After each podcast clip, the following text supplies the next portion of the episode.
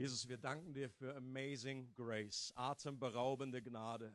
Das soll das Motto sein über diesem Gottesdienst. Und wir danken dir für deine Gegenwart, dass du dich äh, freust an uns, dass du ein Gott bist, der Gutes im Sinn hat, der seine Sonne der Gerechtigkeit über uns strahlen lässt.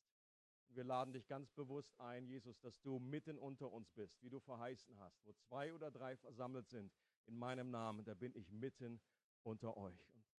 So danken wir dir für deine Gegenwart, dass du real bist. Du bist kein Hirngespinst, du bist nicht irgendwie nur eine nette Idee, sondern du bist real, du bist ein Gott, den man erfahren kann. Amen. Amen. You may be seated. Vielen Dank. Ja, ich habe mich sehr gefreut. Ich freue mich immer auf den Gottesdienst, aber ich freue mich besonders auf Taufgottesdienste, weil da etwas zum Ausdruck kommt von äh, einer von etwas, was Gott tut, wo er Geschichte schreibt mit Menschen. Jesus sagt einmal an einer Stelle, da ist Freude im Himmel über einen Menschen, der umkehrt und wieder zu Gott findet. Vor den Engeln und vor Gott selbst, da ist Party mit Fati im Himmel.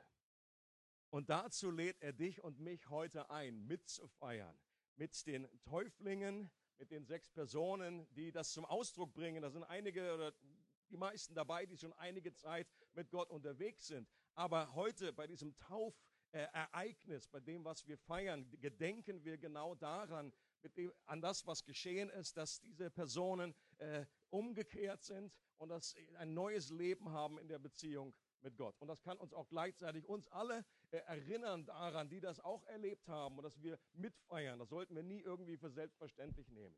Ich möchte ganz bewusst auch die Gäste nochmal ganz herzlich begrüßen und sagen, toll, dass ihr da dabei seid heute mit den Täuflingen wahrscheinlich mitgekommen. Eltern, äh, Verwandte, Familie, Tochter, äh, Bruder, Schwester, Cousine, keine Ahnung, äh, Kollegen aus der Arbeit, Nachbarn. Und toll, dass ihr mitfeiert, dass ihr mit unterwegs seid. Und auch andere Gäste, die so dazu gestoßen sind, dann hätte ich natürlich auch herzlich willkommen. Wir möchten jetzt auch diesen Gottesdienst so direkt mit den Täuflingen starten. Äh, Grund eins ist, dann haben die das hinter sich. Ich habe mir wirklich überlegt, es hätte auch gut gepasst. Sohn, nimm deinen Tab weg, sonst äh, äh, gibt das wieder eine angespannte Beziehung zu Hause. Ich hatte erst überlegt, das ganz zum Schluss zu machen, aber dann fühlte ich mich überführt, das ist unmenschlich. Das tut man nicht, so lange auf die Folter zu spannen. Deswegen kommen die gleich äh, der Reihe nach nach vorne. Einige haben sich entschieden, das auf Video aufzunehmen und andere werden das live präsentieren, etwas sich vorstellen, ganz kurz, etwas von dem berichten, warum sie sich heute taufen lassen und was das Ganze mit Gott zu tun hat. Und äh, dann starten wir auch schon. Die erste ist Tabea und ich bitte dich herzlich, dass du nach vorne kommst. Einen Applaus, jawohl.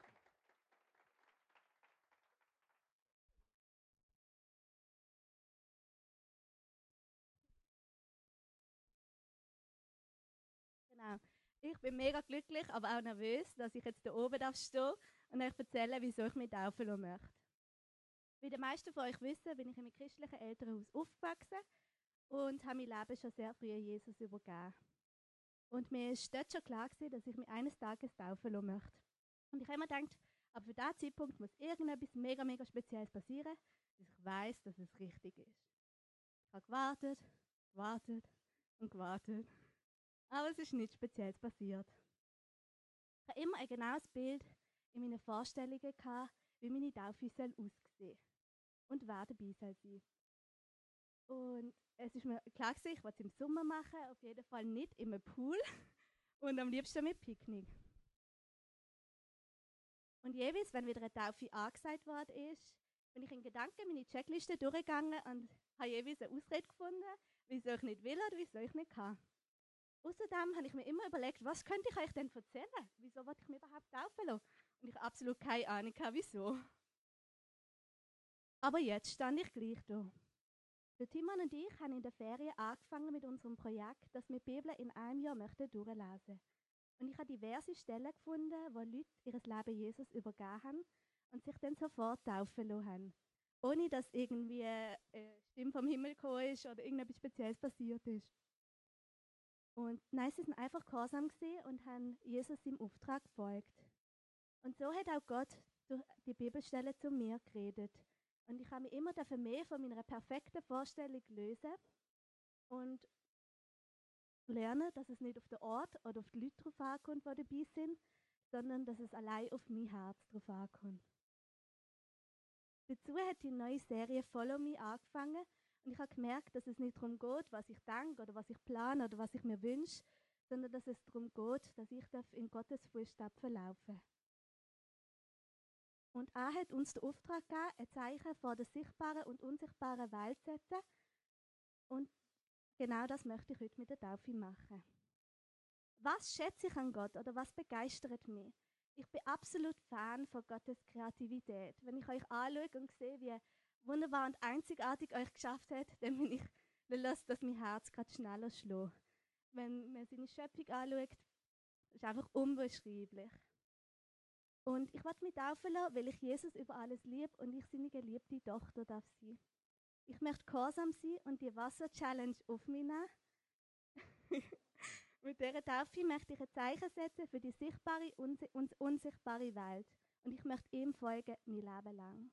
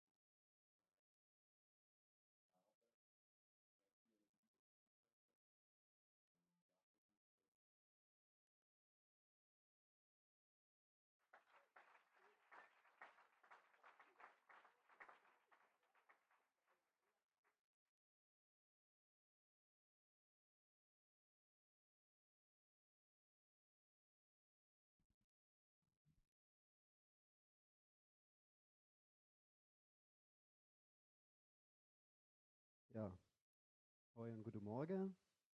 Mein Name ist Tim. Ich bin 29 Jahre jung. Ich, äh, ich darf mal Gast bei euch in der Gemeinde sein. Ich komme aus äh, Deutschland, aus der Nähe von Ravensburg. Das kennt man so von den Spielen oder von den Puzzeln her. Ich komme seit circa sechs, sieben Wochen mit meiner Verlobten Priscilla bei euch in die Gemeinde und muss auch sagen, wir fühlen uns sehr wohl. Und auch für mich ist heute einfach der Schritt dran, dass ich mich taufen lassen möchte. Und ähm, die Gründe sind wie folgt. Ich habe mir den Zettel, wo ich vom Wolfi bekommen habe, wo es so in äh, zwei DIN A4 Seite um Taufe geht, einfach sehr bewusst durchgelesen und habe für mich die wichtigsten Punkte rausgeschrieben. Ich bin seit bisschen mehr als zwei Jahren Christ. Ich habe also 27 Jahre alles andere als christlich gelebt. Und ähm, für mich ist es definitiv ein neues Leben. Und ich möchte es mit der Taufe auch heute und für die Ewigkeit nach außen zeigen. Ich komme in meinem Leben immer wieder mit jungen Leuten, mit sehr engen Leuten ähm, in Kontakt, die auch keine Christen sind, so wie ich das mal war, oder auch Atheisten sich auch nennen. Und ähm, ich habe am Anfang, als ich mich bekehrt habe vor zwei Jahren, so dieses große Feuer noch in meinem Herz gehabt und habe allen von meiner Bekehrung erzählt und was ich für großartiges neues Leben vor mir habe. Und irgendwann ist das dann so nach und nach abgeflacht und immer weniger geworden.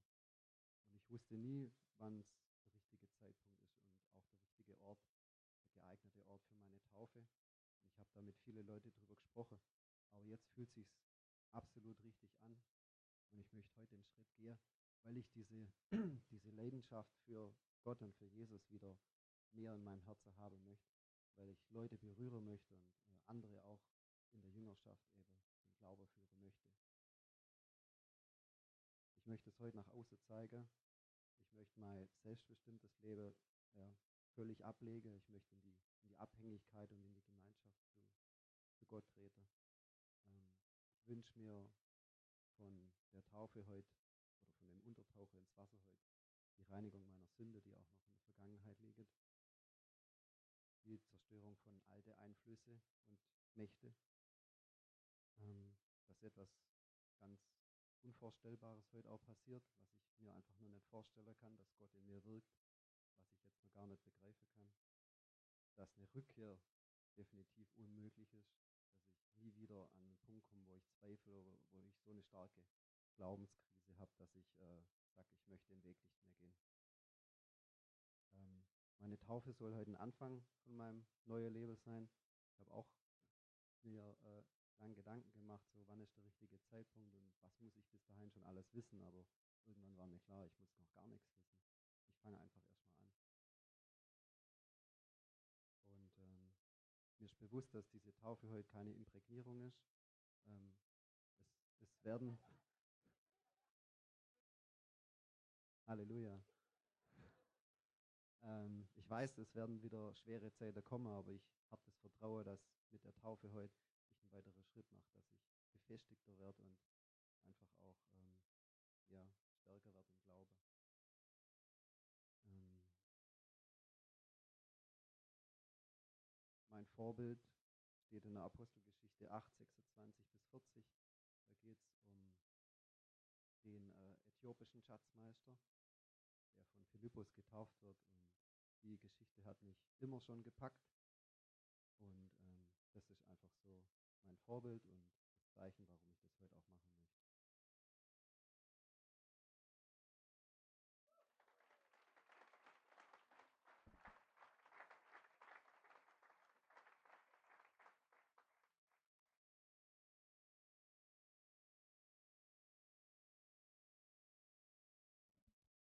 Ja, hallo miteinander.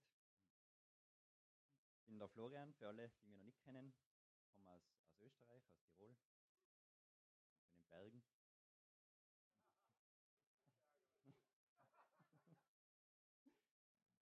bin jetzt ja auch schon äh, sieben Jahre in der Schweiz. Bin eigentlich eben ursprünglich katholisch äh, erzogen worden, katholisch aufgewachsen. Kenne also Gott schon sehr lange, bin auch in einer sehr gläubigen Familie aufgewachsen.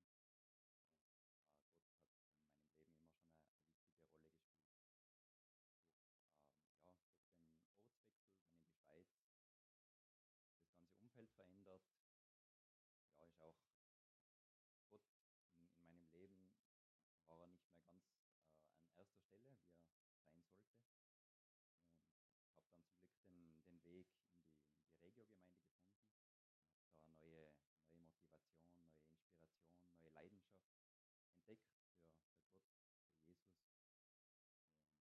Gott hat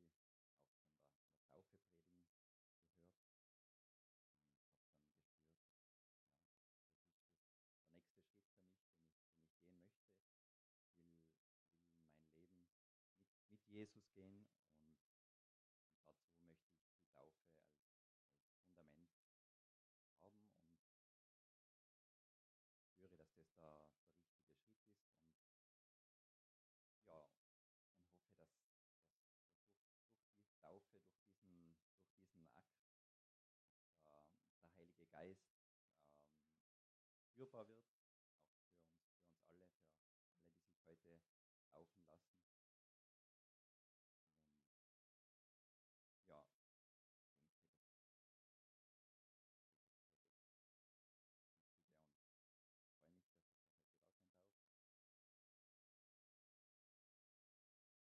wünsche uns alle eine schöne Tauffeier.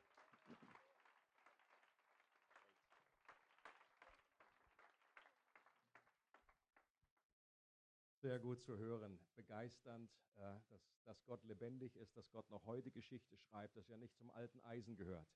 Das Evangelium ist, hat kein Verfallsdatum, ist auch heute noch die Kraft, die rettet und Menschen befreit.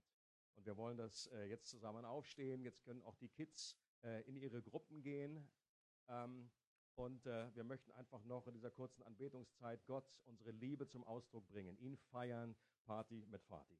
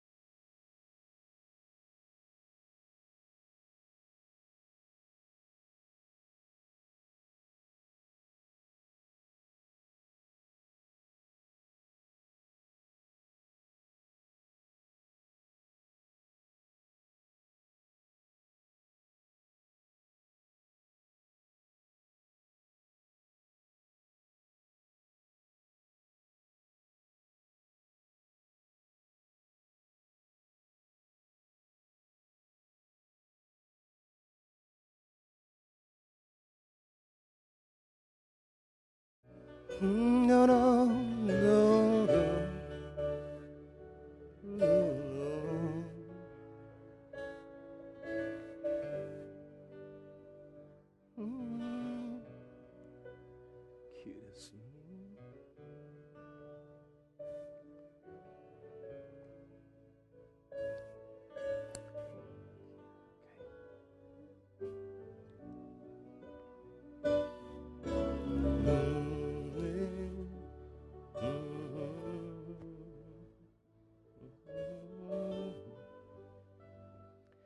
Jesus, danke, dass du ein fester Halt bist in all unseren Stürmen, dass du der Anker bist, der unser Leben hält, dass wir dir vertrauen dürfen, dass das ein Geschenk ist von dir. Danke, Jesus, für deine Gegenwart, Herr. Wir lieben dich von Herzen. Amen. Amen.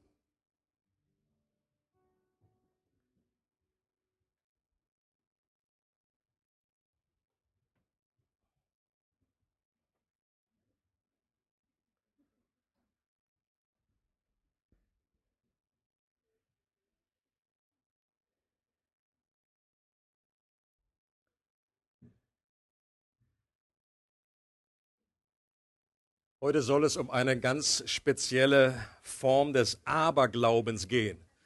In meinen Gedanken, in meiner Predigt, die ich äh, auch weitergeben möchte. Kein Aberglauben, der mit Horoskopen oder schwarzen Katzen oder Hufeisen zu tun hat, sondern ein biblischer Aberglaube, der wirklich die Kraft hat, unser Leben zu erneuern. Und hier finde ich meinen Text in der Bibel in Epheser 2, Verse 4 bis 5. Hier ist der Aberglaube. Da fängt nämlich der Vers an. Aber Gott, der reich ist an Barmherzigkeit, hat um seiner vielen Liebe willen, womit er uns geliebt hat, auch uns, die wir in den Vergehungen tot waren, mit dem Christus lebendig gemacht. Durch Gnade seid ihr gerettet. Dieser Satz, er ist so vollgepackt mit verschiedenen Worten, die für mich eine große Bedeutung haben. Und in diesem einen Satz steckt das gesamte Evangelium, die frohmachende Botschaft, um die es im christlichen Glauben geht. Und der Satz beginnt mit einem im wahrsten Sinne göttlichen Aber. Einem Aber, das den Lauf der Welt verändert hat. Einem Aber, das vergleichbar ist mit dem Ausruf Land in Sicht für eine Schiffsbesatzung, die schon Monate irgendwie über das Wasser geschippert ist und die gedacht haben, jetzt müssen wir sterben, jetzt ist das Ende, aber plötzlich am Horizont, der oben am Ausguck, Land in Sicht. Um zu begreifen, wie hoffnungsvoll dieses Aber ist, müssen wir uns die hoffnungslose Situation vor Augen halten, in die dieses Aber hineinspricht. Und in diesem Abschnitt wird der aussichtslose Zustand der Menschheit beschrieben. Es heißt, wir waren tot in unseren Vergehungen. Wir sind zwar biologisch am Leben, sagt die Bibel, und das wissen wir selber auch, aber wir haben kein echtes Leben. Echtes Leben beschreibt die Bibel dadurch, dass unser Leben verbunden ist mit dem Schöpfer, dass wir angeschlossen sind an die Quelle allen Lebens und dass wir Gott kennen. Und dieses Leben haben wir eben nicht mehr, wenn wir auf die Erde kommen, wenn wir einfach geboren werden. In Jeremia 2, Vers 13, da drückt Gott seine Sehnsucht und sein zerbrochenes Herz folgendermaßen aus. Und er sagt, erst haben sie mich verlassen, die Quelle mit frischem Wasser, und dann haben sie sich rissige Zisternen ausgehauen, die das Wasser nicht halten. Dieser Vers, der beschreibt sehr gut, äh, was mit uns Menschen passiert ist dass wir Gott, die Quelle des Wassers, verlassen haben oder in etwas modernerer Sprache, dass wir nicht mehr angeschlossen sind an den Energiekreislauf, dass unser Stecker gezogen ist. Und dann haben wir uns eigene Quellen gebaut und versuchen, unseren Lebensdurst daran zu stillen. Aber die Bibel sagt deutlich, und wir erleben das auch in unserem Leben, dass die rissig sind, dass die nicht richtig halten, dass die nicht auf Dauer wirklich befriedigen. Und die einzige Antwort und die Hoffnung, die Gott bietet, ist, komm zurück zur Quelle, steck deine Ding, hier dein, steck deinen Stecker wieder in die Dose. Das zentrale Vergehen, von dem Paulus hier spricht, ist, dass wir uns selbst von diesem Lebensstrom abgeschnitten haben. Dass die Menschheit ihren eigenen Stecker gezogen hat, durch den sie mit dem Schöpfer verbunden war, weil sie unabhängig sein wollte.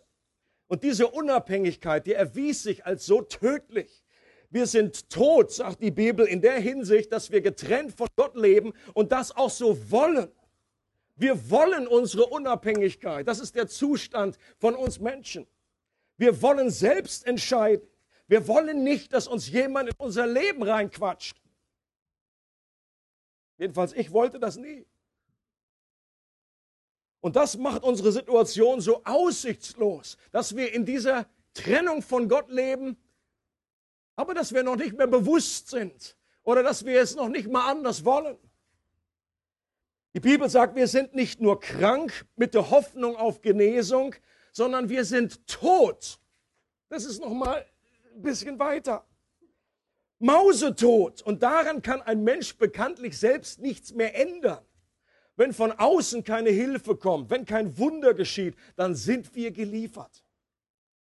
Aus diesem Sumpf der Verlorenheit können wir uns nicht selbst an den Haaren herausziehen. Und deswegen ist der christliche Glaube auch keine Religion. Religion bedeutet der Versuch des Menschen, sich selbst zu retten. Das ist meine Definition von Religion wo Menschen versuchen, sich Gott irgendwie zu nähern oder sich Gott irgendwie, äh, dass, dass Gott wohlgefällig ist mit uns. Und manche rutschen auf Knien irgendwo hin oder geißeln sich selbst oder äh, leisten gute Werke oder versuchen, das mit dem guten Leben selbst irgendwie in die Hand zu bekommen. Hilf dir selbst, dann hilft dir Gott, ist so ein klassischer Spruch. Das Problem steht nicht in der Bibel. Und er ist auch eigentlich der Botschaft der Bibel komplett entgegengesetzt. Es bedeutet nicht, dass wir erstmal so richtig noch äh, Ärmel hochkrempeln und Gott gibt dann noch so die letzten fünf Prozent dazu, was wir nicht schaffen können. Die Botschaft der Bibel behauptet, dass wir selbst nichts zu unserer Rettung beitragen konnten. Nicht mal den kleinen Finger heben, weil wir tot sind. Nicht nur einfach geschwächt, nicht nur einfach krank. Ein gutes Bild dafür war, wie Jesus, er hat einerseits Menschen geheilt, aber er hat auch Tote auferweckt. Sicherlich eines der größten Wunder, die damals die Menschen erlebt haben. Und ich, bin, ich, ich glaube, dass das wirklich passiert ist. Eine Person, das war so krass, das war auch für heute noch und für die damalige Zeit einfach nied- und nagelfest, dass hinterher keiner sagen konnte, der war nur medizinisch tot, der war nur ohnmächtig. Lazarus war drei Tage im Grab. Und ein ganz deutlicher Beweis dafür, dass der richtig tot war, ist, der hat schon gestunken. Und Jesus kommt und die, die, die Schwestern von Lazarus, die haben gesagt, Jesus, die waren völlig komplett äh, verzweifelt, verständlicherweise, und gesagt, Jesus, wenn du hier gewesen wärst, hättest du noch was tun können. Wir haben nicht gesehen, wie du krank, auch todkrank geheilst, aber jetzt ist irgendwie alles vorbei. Und Jesus sagt, ich bin die Auferstehung und das Leben. Wer an mich, wer an mich glaubt, der wird leben, auch wenn er gestorben ist. Und die haben gesagt, natürlich, ja, du, irgendwie glauben wir auch, dass da mal was in der Ewigkeit passiert. Aber Jesus hat gesagt, ich gebe euch schon einen Vorgeschmack für das, was eines Tages passieren wird mit jedem Menschen, dass er auferstehen wird. Ich gebe hier, weil ich hier bin, sagt Jesus, gebe ich euch einen Vorgeschmack. Und dann sagt er, räumt mal den Stein weg. Und dann sagen die eben, aber der stinkt schon. Keiner hat geglaubt in diesem Moment, dass Jesus ihn vom Tod auferwecken kann. Und Jesus ruft rein in dieses Grab, was damals äh, über der Erde war, in diese Höhle und er sagt, Lazarus, komm heraus. Ich kann mir gut vorstellen, wie die Leute da alle gedacht haben. Jetzt war er echt zu lange an der Sonne. Wir haben das ja mit den Broten erlebt und irgendwie schon komische Sachen. Aber da kommt doch jetzt keiner raus. Hallo? Und der kam dann aber raus und hatte, hatte noch nicht so ganz gut laufen. Und Jesus sagt, nimmt mal die Binden von ihm der ist jetzt frei. Und die haben alle, denen ist da alle so die Kinnlade runtergefallen. Das war ein, ein Zeichen, ein gewaltiges Wunder. Aber was Jesus auch damit zeigen wollte, jedes Wunder hat eine geistliche Bedeutung. Und genauso wie Jesus damals Lazarus auferweckt hat, so braucht es auch eine Auferweckung, wenn wir aus unserem geistlichen Tod wieder zu neuem Leben auferwecken. Wenn wir von der Situation, wo wir Gott nicht kennen, brauchen wir dieses Wunder. Und auf diesem hoffnungslosen Hintergrund klingt jetzt das Aber umso göttlicher und hoffnungsvoller. Wenn wir davon reden, dass die, das Evangelium eine frohmachende Botschaft ist, das ist die Good News, dann müssen wir immer auch betonen, was ist die Bad News? Und die Bad News, die schlechte Botschaft ist, dass wir in einem Zustand sind der Verlorenheit. Aber Gott und das ist das Gute, der Aberglaube, der biblische Glaube, aber Gott, er hat die Initiative ergriffen und er hat eine Rettungsaktion gestartet. Warum? Weil Gott voller Barmherzigkeit und Liebe ist, so hieß es in unserem Vers. Aber Gott, der reich ist an Barmherzigkeit, hat um seiner vielen Liebe willen. Das war sein Motiv. Und das ist sein Wesen. Die Bibel redet sogar davon und sagt, bringt es ganz kurz auf den Punkt und sagt, Gott ist Liebe. Gott ist nicht lieb, das ist noch etwas anderes. Etwas viel weniger. Gott ist lieb, das hat manchmal so einen Eindruck von irgendwie, Gott ist in der Tasche und wie so ein Pudel. Gott ist kein Pudel, Gott ist der Herr. Er ist der, der, der, der Chef, er ist der Schöpfer von Himmel und Erde. Aber Gott ist Liebe. Und er ist voller Barmherzigkeit. Gott ist nicht irgendwie ein weit entfernter Gott, der da so sitzt und so, oh, mal gucken. Ja, wieso die Vorstellung, dass Gott irgendwie die Uhr aufgedreht hat und jetzt zieht er sich zurück, ist nicht mehr erreichbar. Gott ist barmherzig. Er ist da. Er, ist, er, er fühlt mit uns.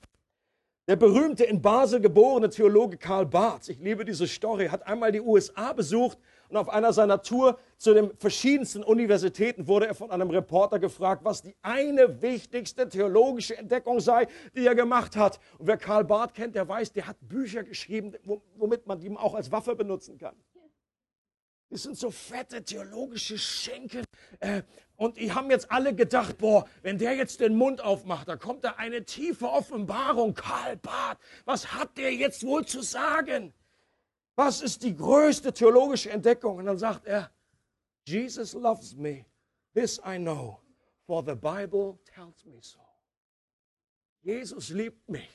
Das wissen wir. Warum? Weil es in der Bibel steht. Und alle so, ja, danke Karl. Schön, dass du es erwähnst. So sehr hat Gott die Welt geliebt. Das ist einer der berühmtesten Verse in der Bibel. Wer Weltmeisterschaften guckt und Fußball, das steht da manchmal auf dem Plakat, Johannes 3,16 und alle so, what the heck? Johannes 3,16, so sehr hat Gott die Welt geliebt, dass er seinen Sohn gegeben hat. Das beschreibt die verrückteste Rettungsaktion der Weltgeschichte, die sich kein Mensch selbst hätte ausdenken können. Gott selbst hat sich überlegt, Teil seiner Schöpfung zu werden. Als Mensch auf diese Welt zu kommen und diesen Gott der Liebe vorzustellen. Jesus hat in einer Tour geredet von dem Vater im Himmel. Er hat immer wieder gesagt und getan, was er gewirkt hat. Hat gesagt, Leute, wer mich sieht, der sieht den Vater, der sieht, wie Gott ist. Wenn ich Menschen vergebe, wenn ich Menschen heile, schau mich an. Gott ist unsichtbar. Das wussten die damals auch. Das ist er heute auch noch. Aber Jesus wurde sichtbar. Er war wie das Schaufenster Gottes. Ein guter Vergleich ist, wenn wir als Menschen vor einem Ameisenhaufen stehen würden und wir möchten den Ameisen gerne etwas sagen, dann ist das als Mensch schwierig. Die Ameisen, die, die, das ist eine andere Dimension für die. Wenn die irgendwie denken, ein Mensch und dann reden wir irgendwie was oder kommt nur ein Schatten davor. Die erkennen uns nicht. Wir sind überdimensional. Das Beste wäre, die beste Idee wäre, wenn ich als Ameise geboren werden kann und dann kann ich mit Ameisen kommunizieren und sagen, hey Leute, ich komme von da oben und es, ist, es kommt etwas auf euch zu. Ihr seid hier nicht sicher, da kommt ein Trecker. Die sagen, was ist Trecker? Und dann versuche ich zu erklären, das ist so ein bisschen ein, ein, ein irdischer Vergleich, um zu zeigen, Gott wurde Mensch, um mit uns zu kommunizieren. Doch der wichtigste Teil der Rettungsaktion geschah interessanterweise nicht durch sein Leben, sondern durch seinen Tod. Gott selbst wusste, dass wir Menschen mehr als ein paar gute Ideen oder ein paar weise Predigten brauchen. Tote helfen keine schlauen Worte. Was sie brauchen, ist eine Auferstehung. Und genau dafür ist Jesus freiwillig an ein römisches Kreuz gegangen. Das war ein Tod mit Ansage. Es gibt noch so viele Menschen, die heute irgendwie so ein bisschen sentimental an Jesus denken und sagen, ach, der arme Jesus, nur ich, der gekreuzigt worden, das war echt, das dumm gelaufen. Das hätte nicht sein sollen. Das war ein Justizirrtum. Der war ja unschuldig. Und sie verstehen nicht, dass das von Anfang an der Plan Gottes war. Jesus ist freiwillig gekommen und das war von Anfang an sein, sein, sein Ziel, dass er stirbt für die Menschen. In Johannes 10 sagt Jesus, der Vater liebt mich. Warum? Weil ich mein Leben hergebe. Ich gebe es her, um es wieder zu empfangen. Niemand nimmt es mir. Ich gebe es freiwillig her. Ein Riesenunterschied. Jesus war hier kein Opfer. Er war unser Opfer, aber kein Opfer dieser Umstände. Jesus konnte nicht einfach gefangen nehmen und gekreuzigt werden. Es war seine Entscheidung. Und am Kreuz wurde Jesus zum Sündenbock der Menschheit. Wie ein Blitzableiter hat er die Strafe für unsere Schuld, für deine und für meine Schuld auf sich genommen. Er hat das Gift unserer Unabhängigkeit in sich aufgenommen und ausgerufen am Kreuz, mein Gott, mein Gott, warum hast du mich verlassen? Und in dem Moment war Jesus getrennt vom Vater, das so tot in diesem geistlichen Sinne, wie auch wir als Menschen getrennt sind von Gott. Und Jesus hat diese Trennung zu seinem Vater durchlitten, damit wir sie nicht mehr erleiden müssen. Der Gott, der gesagt hat am Anfang, es werde Licht, es werde Sonne, Mond und Sterne, der konnte nicht einfach sagen, es werde Vergebung. Das geht nicht. Das funktioniert bei Vergebung nicht. Er musste selbst unsere Verlorenheit auf sich nehmen und durchleiden. Und das ist der größte Beweis der Liebe, den es gibt. Timothy Keller schreibt folgendes, jede echte, das Leben verändernde Liebe ist ein stellvertretendes Opfer.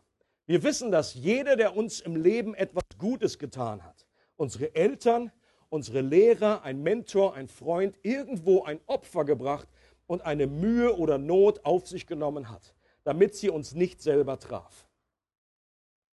Jesus ist unseren Tod gestorben. Und warum? Damit wir auch an seiner Auferstehung teilhaben können. Denn dass Jesus begraben wurde, gekreuzigt und begraben wurde, das ist nicht das Ende der Geschichte.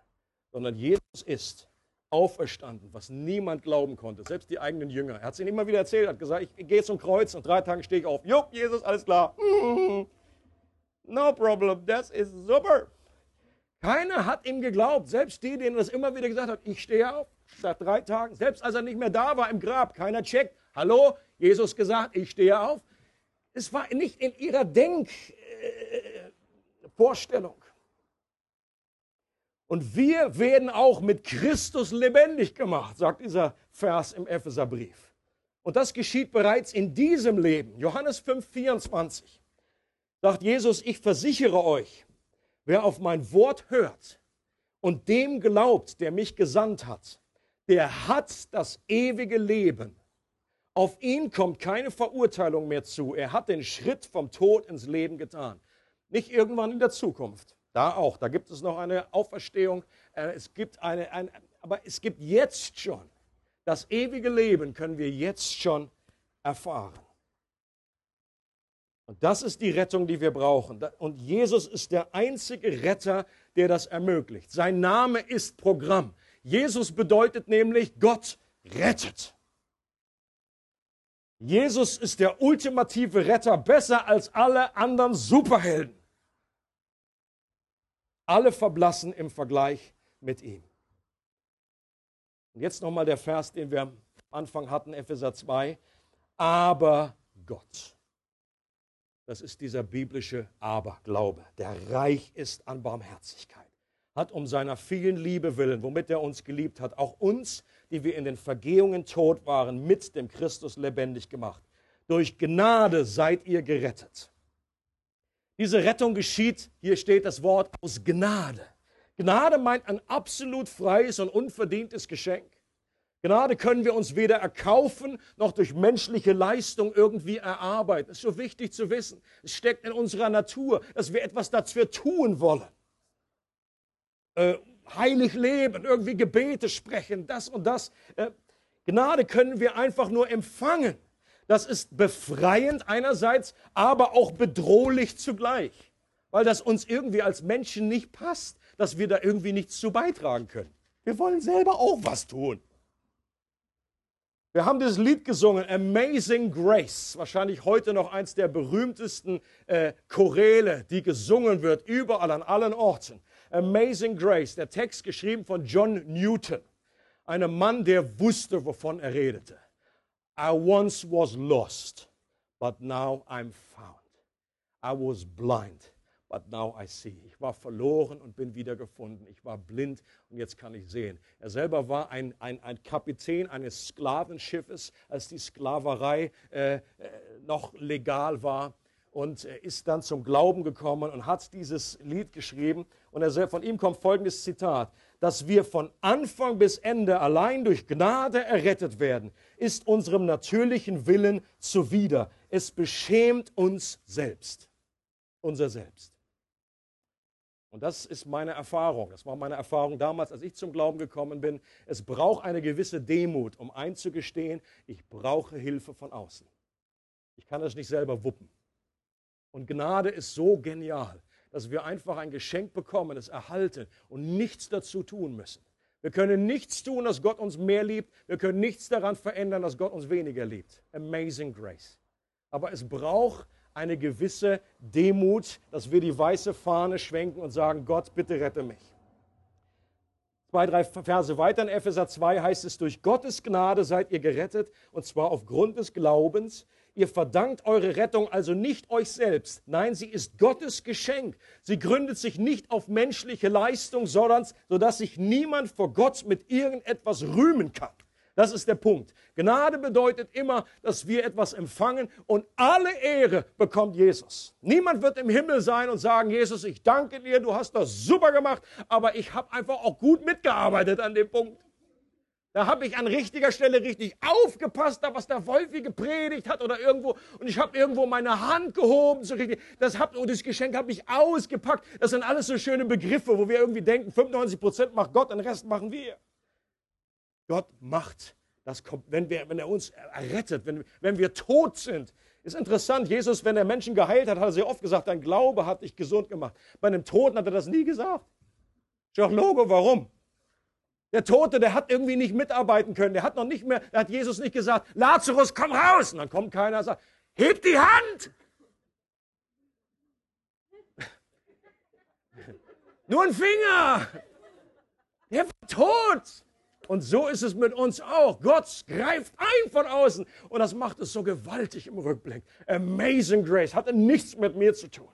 Der, der berühmte äh, Pastor in London, Spurgeon, drückt es so aus. Ich kann nicht verstehen, warum ich gerettet wurde. Es gibt nur einen Grund dafür. Die Technik ist ausgefallen, egal, ihr hört so zu. Es gibt nur einen Grund dafür. Gott wollte es so.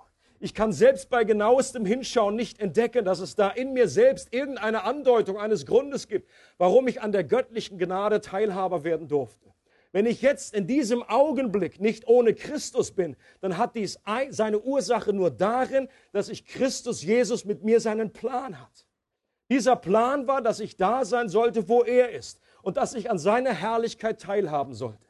Ich kann die Krone nirgendwo legen als auf sein Haupt. Das Haupt dessen, der mich gerettet hat von meinem Weg, der in die Verlorenheit führte. Wenn ich so auf mein Leben zurückschaue, kann ich sehen, dass hinter allem Gott stand. Gott allein. Ich habe keine Fackel benutzt, um die Sonne zu erleuchten, sondern die Sonne hat mich erleuchtet. Ich habe keine Fackel benutzt, um die Sonne zu erleuchten, sondern die Sonne hat mich erleuchtet. Glaube, auch Glaube selbst ist keine Leistung, sondern ein Geschenk, das von Gott kommt. Glaube ist eine neue Sehfähigkeit, eine innere Wertschätzung dieser rettenden Gnade in Christus. Glaube bedeutet, dass wir mit Gott verbunden in Christus sind.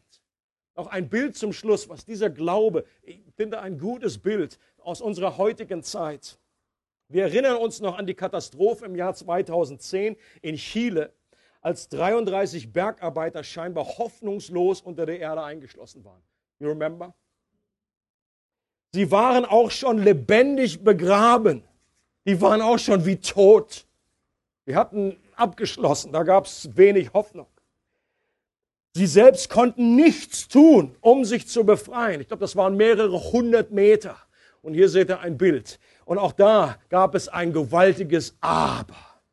Das war nicht das Ende der Fahnenstange. Aber Hilfe nahte von außen. Geniale Ingenieure haben einen Rettungsplan entwickelt und einen Schacht gebohrt und eine Rettungskapsel gebaut. Und nach 71 Tagen unter der Erde wurden alle 33 Menschen gerettet. Das haben Millionen von Menschen am Fernsehen verfolgt, wie einer nach dem anderen durch diese Kapsel nach oben kam. Und die haben ein neues Leben erhalten. Glaubt ihr das? Die, die wussten, okay, jetzt kann ich nochmal neu anfangen. Gott hat mir etwas Neues geschenkt. Und viele haben Gott auch gedankt in diesem Moment. Alles, was die Bergarbeiter tun mussten, war diese Kapsel zu sehen ihr zu vertrauen und in sie einzusteigen. Mehr mussten die nicht tun. Alles andere kam von außen. Jesus ist unsere Rettungskapsel. Durch den Glauben können wir ihn als von Gott gesandten Retter erkennen und ihm vertrauen. Und alles, was wir machen müssen, ist ein bewusster Schritt hinein in diese Rettungskapsel. Und dann sind wir in Christus, ein Lieblingsausdruck von Paulus, wenn er beschreibt, was ein Christ ist. Jemand, der in Christus ist. Jesus hat sich mit uns identifiziert und ist unseren Tod gestorben. Wenn wir uns mit Jesus und dem, was er für uns gemacht hat, identifizieren, dann erleben wir diese Auferstehung. Ein neues Leben, genauso wie die Bergarbeiter das erlebt haben. Und das wünsche ich jeder Person, die hier im Raum ist. Wenn hier noch jemand sitzt, der diese Erfahrung nicht gemacht hat, ich wünschte, ich möchte einfach mit Engelszungen davon reden und schwärmen, dass das die beste aller Botschaften ist, die es in diesem Universum gibt. Du musst nichts weiter tun, als dich im Glauben an diesen Jesus wenden und sagen, wenn du es jetzt gehört hast durch diese Botschaft, die Bibel sagt, der Glaube kommt den musst du dir nicht aus den Rippen schneiden. Der Glaube kommt durch das Hören. Und das Hören kommt durch Worte Christi, entweder durch eine Predigt oder durch, wenn du die Bibel liest, mal wieder vom äh, Regal holst und anfängst, ein Evangelium zu lesen äh, oder im Neuen Testament und du erlebst, was Gott dort sagt über diesen gewaltigen Rettungsplan. Und ein kleines Gebet kann helfen, dass du diesen Schritt einfach machst. Die meisten Christen, das hat einfach angefangen, äh, manchmal spektakulär, manchmal weniger spektakulär. Das ist nicht, das ist egal. Wichtig ist, dass wir einfach äh, das für uns äh, wirksam erklären und sagen, Jesus ist nicht nur allgemein gestorben, sondern es hat etwas mit mir zu tun. Ich trete hinein in diese Rettungskapsel und alles das, was Jesus macht, äh, das, das, das werde ich mitmachen und ich, ich werde mit auferstehen. Und ich bin so froh, dass alle, die sich heute taufen lassen, genau das zum Ausdruck bringen durch ihre Taufe. Wenn sie untertauchen, dann bedeutet das, dass dieses alte Leben in dieser Trennung zu Gott, dass das vorbei ist, dass das begraben ist. Und sie stehen mit Christus wieder auf. Warum? Weil sie sich identifiziert haben mit ihm, weil sie in Christus sind und ihn als Rettungskapsel angenommen haben. Und das begeistert mich. Und das sind nicht nur nette Worte, sondern das sind, es ist die Realität, die Gott uns offenbart. Und die wird immer wieder nachvollziehbar in Menschen, die das wirklich live erleben, dass Gott nicht tot ist, sondern das erlebt. Ich möchte kurz beten und dann geht es dann gleich weiter. Jesus, ich möchte dir danken von Herzen, dass du ein gewaltiger Retter bist dass du eine Rettungskapsel bist für uns und dass es atemberaubende Gnade ist, die zu uns kommt, dass es aus deiner Liebe und Barmherzigkeit heraus geschieht. Dass du uns beschenkst mit all dem, was wir brauchen, dass du auf uns zugelaufen kommst in dem Bild von dem verlorenen Sohn, Sohn, Sohn, der Sohn der Vater, der wartet und der zu, gerannt kommt, entgegengelaufen kommt, wenn wir umkehren und wenn wir sagen, Gott, ich möchte nicht mehr alleine leben, ich möchte, dass du die Quelle meines Lebens wirst. Gott, ich bete für jede einzelne Person hier, dass die, dass die das noch nicht ergriffen haben, die das, für die das noch keine Realität ist, dass du ihnen die Augen öffnest. Und dass es Realität wird, dass sie sich an dich wenden und auch in diese Rettungskapsel einsteigen. Ich bete für jeden anderen, der das schon erlebt hat, dass du uns ganz neu äh, das bewusst machst und darüber uns freuen lässt, auch in diesem Tag, wenn wir uns mit anderen freuen über diese Taufe, die sie feiern. Und ich bete ganz konkret für die Täuflinge jetzt schon, dass du sie äh, heute erfüllst mit deiner Gegenwart und deiner Kraft. Amen. Amen.